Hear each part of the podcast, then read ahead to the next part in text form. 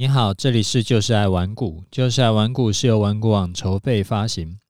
玩股网是全台最大的投资教学与资讯平台。成立 Podcast 是为了让更多投资人可以接收到正确的投资观念与技巧，成为市场赢家。我是楚狂人。礼拜一的节目啊，跟你分享了用小钱 all in 的故事。后来呢，就读者哎，听众跟我反映说，他去搜寻。这个选择权。啊，结果就发现说有看到那个零二零六选择权大屠杀。啊，不不但就是这件这个事件呢，他不但是把钱都赔光了，然后还倒赔，然后看起来很恐怖。啊，就问我说，如果加入轨道央社团做期货选择权，会不会也碰到这种事情？啊，这个问题很好哈，也很感谢这位听众直接私讯我来问这个问题。那我想说，就这样子，哎，就趁这个机会来跟你说一下这整个这个应该算是一个惨剧了。然后我们之后要如何避免这件事情？好，这个事件呢是发生在二零一八年的二月六六号，二月六号啊，前一天晚上啊。美国这个美国股市道琼指数呢，它是暴跌一千多点，一千一百多点。结果隔天台股当然就是会被影响嘛，被这个这个吓尿了。果然呢，这个台指期啊，一开盘就跌了快三百点，然后五分钟后就有好几档的这个选择权。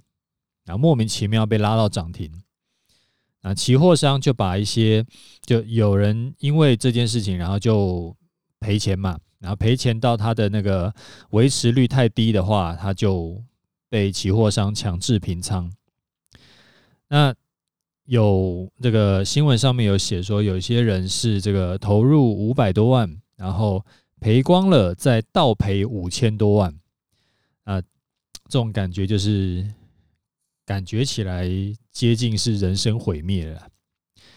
那后来发生这件事情以后啊，那个金管会就跟跟那个券商啊，有做了一些调整，然后就是望让这种情况以后不要再发生。他大概做了几件事情啦，简单来说就是像调高保证金啦，就是降低杠杆。然后还有那个去让期货商去把他们的那个待冲销的这个作业流程再去精进一下，再去调整一下。然后还有强化动态价格稳定措施等等等等。就是下次如果再遇到同样的这种暴跌的状况，就不会发再发生这种啊怪力乱神的事情。但是事后补强是事后补强，我们要。如何去避免一开始就不要让自己有机会大赔呢？我觉得这个才是更重要的事情，因为就是政府能做什么事情是政府做什么事嘛。那呃，我们个人还是可以去就是强化我们自己的能力，然后让这种就是下次就算遇到一些其他的事情，也不会。有机会让我们会会这个大赔这样子，就是我今天想要跟你分享，我们可以怎么做。首先，你在踏入投资市场，你必须要先知道自己到底在干嘛，你做的是什么商品，然后它的最大的风险可能是什么，然后对你的影响是怎样。这个我觉得是呃很基本的东西，每一个投资人都应该要。就是要求自己要做到的。我看新闻上面有一个受害者啊，他说他完全不知道他在干嘛。他就是营业员跟他说买什么，他就买什么；跟他说卖什么，他就卖什么。然后跟他说买多少，他就买多少，他就照做就对了。啊，这种这种人呢，呃，我老实说，他就算赔钱，我是真的不意外。因为他完全没有对他自己的投资负责，他就算说这一次没有赔到钱，他运气好，那下一次呢，或者下下次呢，他之后也一定会遇到其他的这种，可能不是二月六号大屠杀，可能就是一个什么三月九号大屠杀，然后也一定会让他去赔到钱。那到底是什么情况会造成这种我投入五百多万，最后赔光再倒赔五千万的情况？唯一的可能就是这个这个人啊，他是去做选择权的卖方，卖方，因为做选择权的卖方是获利有限但风险无限的做法，他可能赔一百倍甚至五百倍。那为了照顾完全不知道选择权是在玩什么的这种这这个这个听众，我很简单的讲两句。选择权呢，它可以分成做买方跟做卖方。做买方是风险有限，获利无限，最多你就是把这一笔钱赔掉，那不会倒赔。做卖方呢，就是风险无限，获利有限，啊，赔钱可能会赔一百倍，可能会赔更多这样子。那在选择权大屠杀前几年，有。市场上有一个很红的交易策略，就是说叫做选择权的收租策略，就是在啊大盘现在的位置上下各拉个几百点，两边我同时当卖方，然后我就赌最近的盘势不会暴涨暴跌，然后我把部位下进去以后，然后就放到结算。啊，最后呢，我就收权利金。那权利金是固定的，但是如果发生暴涨暴跌的话，我的亏损几乎是无限大的。那既然亏损可能是无限大，那为什么这些人就爱去做呢？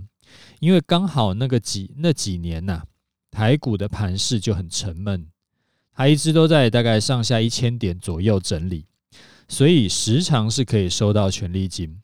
那收时常可以收到权利金，这个感觉就很踏实嘛，就好像呃买了房子在收租金一样。但是这种事情很难说，没有人能够保证台股可以永远在这个上下几百点之间整理。如果哪天冲出去了怎么办？那这样子做你就会死死翘翘。所以如果你当时有在注意这个，就是。大屠杀事件的，那赔好几倍、赔十倍以上的，几乎全部都是在做选择权卖方的，他们都是去选择做这种风险无限的策略。那刚刚有讲为什么他们很爱去做这个，因为之前可能有几年都是用这个策略，都是赚多赔少，就是时常可以赚钱。那他没有想过。会不会诶之后会跟过去这几年的盘势不一样？好，另外一种人呢是去做期货的，期货的风险比选择权卖方要低很多。我们举个极端的例子好了，就是来来跟你讲说，期货风险最极端大概可以到多极，大概可以让你。不要讲让你赔多少，这样感觉好像不太不太吉利，就是可能会让投资人赔多少。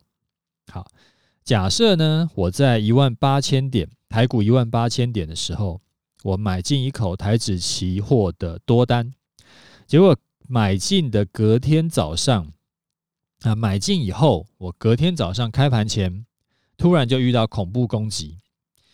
啊，好比说，随便举例哈，这个我没有什么政治倾向，我只是跟你讲，只是举个例子。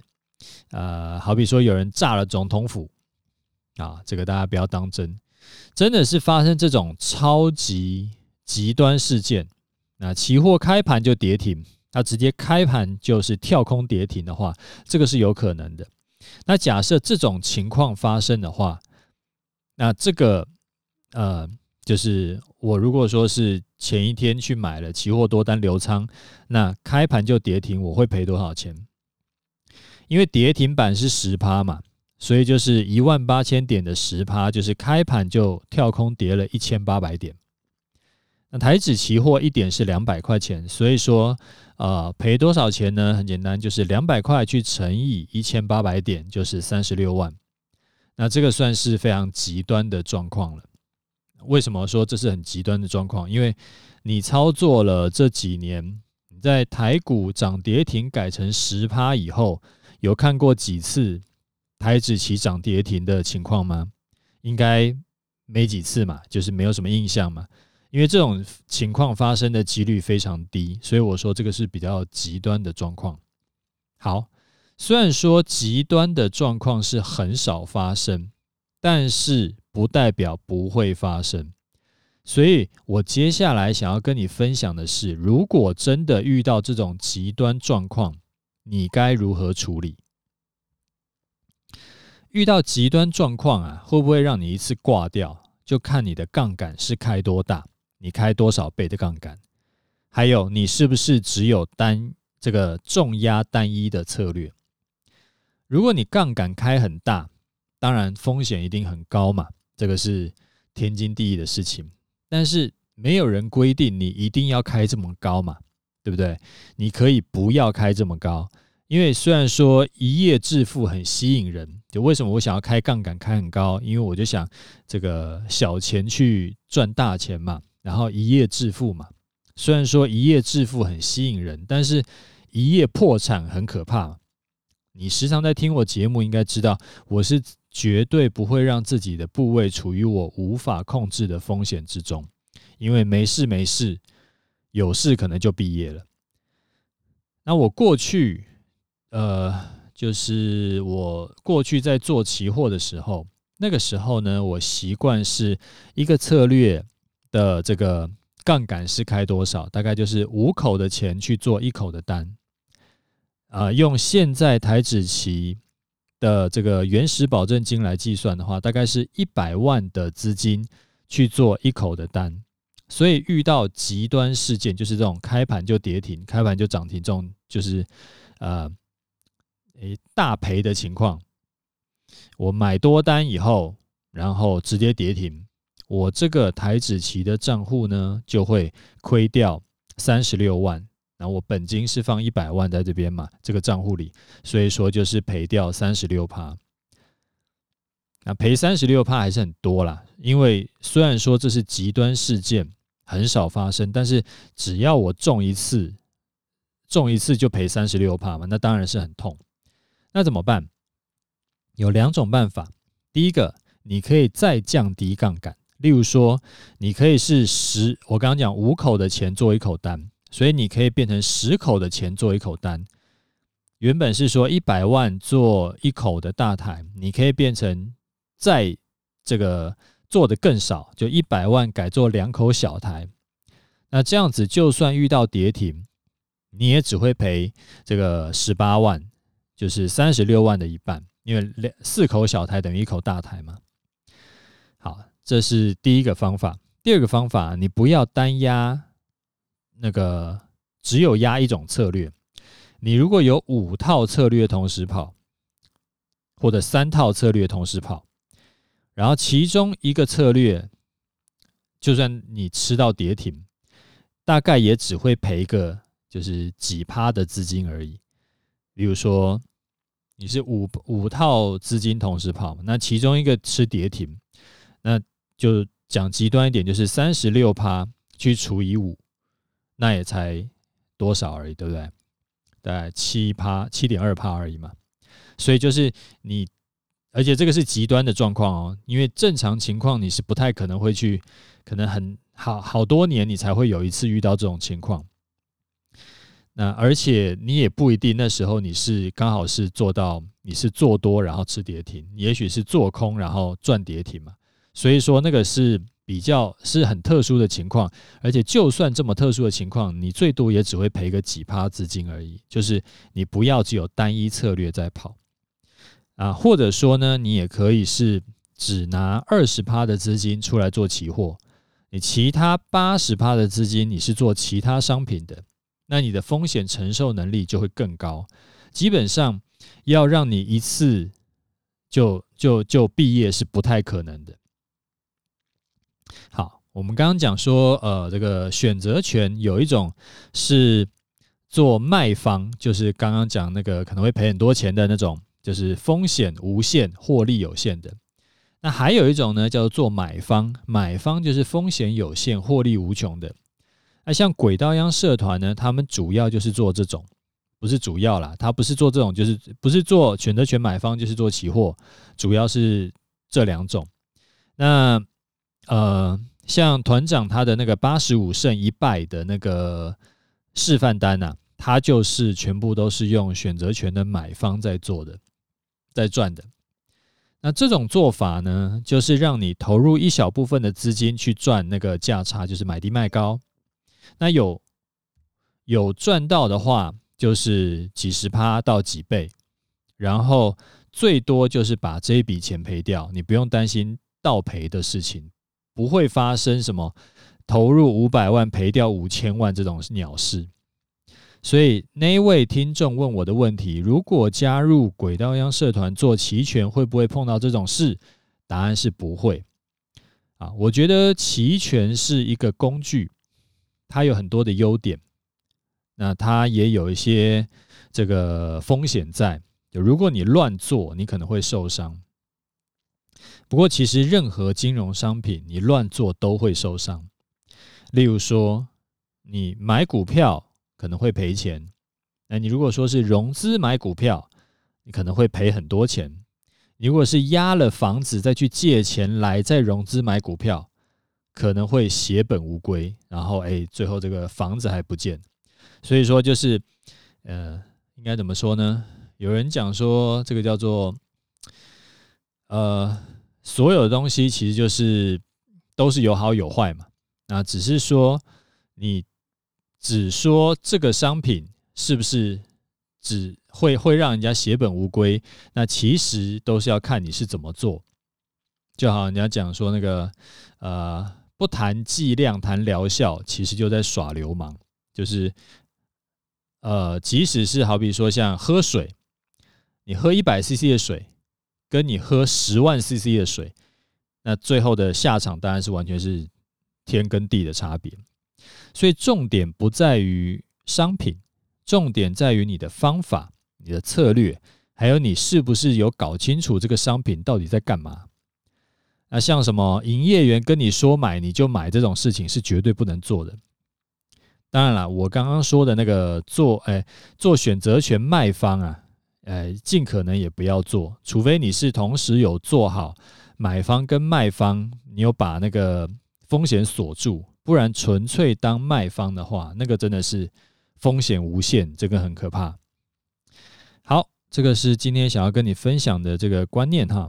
好，接下来我们来看一下听众的回馈啊。第一位听众他说：“哦，他是听了我上一集的节目啊。他说看这个标题很惊悚，竟然叫人 all in（ 括号物），其实就是资金分配，all in 是 all in。”但是是总资金的十趴，当做 all in 资金。五星推爆，每次听楚大的节目都会复习到资金控管跟风险概念。我觉得这个其实也是一种 all in，只是输了死不了人而已。那这个 all in 资金的观念呢，很不错。所以如果你是要拿来做高杠杆的操作，然后你自己又很有把握的话，其实是真的可以用这种风险可控的策略来做，赢了就赚好几倍啊，输了了不起就是赔个十趴。我觉得这个是很值得去，就当然大前提是要你有把握了。啊有把握的话，我觉得不妨可以用这个方式来试试看。好，再来一位听众，他说：“请教楚大，小朋友投资适合？”这个终极投资组合吗？还是照您之前分享的，就买台湾五十就好？呃，小朋友投资啊，不需要终极投资组合啦，就是闭眼买台湾五十就可以了。因为台湾五十买长期的话，啊、呃，没有什么特殊状况，理论上是会赚钱的。因为整个这个股票市场是持续会往上涨的嘛？为什么？因为因为之前有讲过，就是因为钱会越来越不值钱嘛，然后所以说股票相对于钱来说，它就会越来越值钱。那股票相对于钱来说越来越值钱呢，它就会越来越就持续越来越贵嘛。就是股票也是一种，呃，这样应该讲说，啊，股市也是一种会通货膨胀的这个商品。好，虽然说买零零五零呢，长期会赚钱，但是中途啊，可能会遇到一些什么大利空啊，或者说走空头啦，然后它的价格可能会跌掉五成六成，所以如果是成人大人的话，他会受不了，起码我自己就受不了。如果说现在我的呃所有资产，然后突然六成不见了，那我就会觉得呃有点崩溃这样。但是小朋友无所谓嘛，因为小朋友拿来投资的钱，就算大赔，他的生活也不会受到什么影响。你不会因为呃你小孩的这个投资资金大赔，所以说呃他就会饿肚子嘛，所以不会有这种事情。那终极投资组合的价值呢，它在于说长期来看，它也是一样是涨多跌少，但是中途啊，就算遇到什么逆风的情况。它也能够 hold 住，就风险能够控制住，就你用终极投资组合的策略来做，不会让你大赔，那个几率很低啦。像我今天呢、啊，就是今天早上我才在跟那个我终极投资组合的学员更新我自己的部位的那个状况啊，我在去年年底的时候就定期加码嘛，啊，结果嘞好死不死。就加码在其中一两个商品的波段高点附近，然后买完呢就开始跌了，然后连续跌了两个月。后来我就想说，哦，这嗯差差一点又要讲讲讲脏话，这个呃赶快克制住。呃，我说连续跌了两个月以后啊，我就把它来算一下到底亏了多少。结果呢，诶。好像还好，因为总共只亏了两趴，二点二趴啊，真的是没什么 feel，就是不会觉得啊好心痛啊这样。虽然说它跌了，好像跌很多，但是其实才跌了两趴多，两二点二趴而已。所以这个就是投资组合的价值。那如果你是照我课程教你的方法去配置你的资产资产的话，你可以安心睡觉，不会像买到单一股票那样子提心吊胆。好比说，像之前你如果说买到那个那个 Facebook，结果哇，那个一天就跌了两两成多，然后现在已经跌了跌到三成，或者说像买到那个 Netflix，对不对？就也是一天跌两三成这样子，我觉得那个就真的是很恐怖。好，再来一位听众，他说终于自行车环岛回来了，完成了对自己的承诺，也把楚大节目全部听过一轮。括号，因为最开始接触是从第一百集开始，而在路途上充满挫折时，还好有楚大声音。括号真的跟大家说的一样，有抚慰心灵的这个有鸡汤的效果。那路途上充满无聊的时候，也还好，一路上有楚大节目一一度过，更能学习以及中途休息看盘验证。真的很谢谢楚大无私的辛苦分享，而且分享。自身以及以及身边高手团长们的经验，谢谢。啊，我觉得自行车环岛很帅，也非常佩服。其实我一直不懂为什么很多人说我的声音可以这个抚慰心灵，我自己是没什么感觉啦。然后我就之前有一次就问我老婆说：“你觉得我的声音有抚慰心灵的效果吗？”然后呢，她就看了我一眼，就说：“有有有，当然有，真是太有了。”然后我就一头黑线，我就觉得，嗯，你能不能再敷衍一点？好，那我们最后来看一下盘势哈。啊，最近啊，大家被那个乌俄战争就洗了一遍，两天大跌，跌了三百六十点，然后两天大涨呢，又涨了三百点回来。你如果说是贴盘贴很近的，这个礼拜一定会觉得这个到底是到底是在搞什么鬼东西？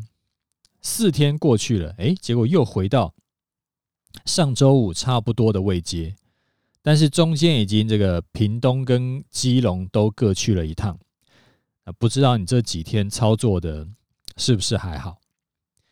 啊，我这几集的节目啊，其实有一直在讲说，就是有最近啊我在看的一个啊这个下降压力线，它是一月五号到一月十七号两天。把它连起来，然后它就会有一条下降压力线啊，在没有突破以前就还不能看多，你看目前看起来呢，都一直站不上去，都一直没有办法突破啊。除了这个上面有一条下降压力线以外呢，其实下面也有一条上升的支撑线。那下诶，下面那条线是怎么画出来的？就是在十一月二十九号跟一月二十六号，十一月二十九号跟一月二十六号，它两天都是这个当时的修正的一个低点嘛。啊，你把两天连起来呢，你就会看得出来有一条上升线。那最近的盘势啊，就在这两条线之间整理。然后如果没有突破啊上面的线，或者是跌破下面的线以前，无论它是今天是大涨还是它是大跌，像像那个昨天不是大涨两百七十九点吗？然后在在前两天不是有跌了三百一十三点吗？啊，这种无论大涨还是大跌，都一律可以看作是整理区间中无意义的杂讯。就是它在整理区间里面大涨大跌，其实都是假的啦。它可能今天大涨，明天就大跌回来；它可能今天大跌，明天又大涨回来。所以这种就是你可以当做它只是在里面就是假活泼的感觉。你不用追高，你也不用杀低，你不要看说今天大涨三百点，然后你就去追高，然后结果明天就跌回来，然后你就套牢了。那在区它没有突破那个上下两条线以前，就是在整理。它的趋势就是还没有出来，那到今天为止，它的那个区间呢，大约在一七七五零到一八三五零之间。啊，那个是到今天为止哦，就是这个二月十七号礼拜四的时候去看的，然后它持续在收窄之中，就是它会越来越收窄，上下区间呢会越来越小，所以如果之后，它没有赶快突破或跌破的话，那个趋势不赶快出来的话，盘势就会越来越不好做，因为那个上下的区间就越来越小嘛，所以它可能最近它可能可以一下往上涨三百点，往下跌三百点，因为它上下的区间是六百点左右，就一七七五零到一八三五零之间。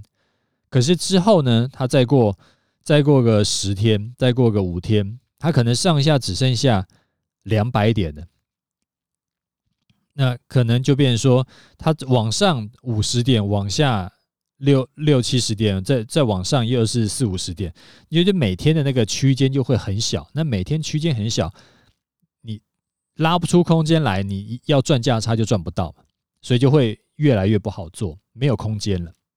所以呢，我暂时会。就是以我的那个波段交易策略来说，我暂时会继续空手观望。不过呢，我会继续帮大家这个关注盘势。如果有什么想法来得及的话，我就在我节目里面就就跟你分享。如果来不及的话呢，我会在我的 Telegram 频道或者是 Facebook 提醒你。所以，如果你还没有加我 Telegram 频道或者是 Facebook 的，就自己记得加一下。那我有的时候会在这边分享，有时候在那边分享。呃，不确定会会在哪里分享了，所以说你最好两边都加一下。那我的那个 Telegram 频道呢，跟 Facebook 都会放在节目资讯栏。好，那今天节目先讲到这里，OK，就这样，拜拜。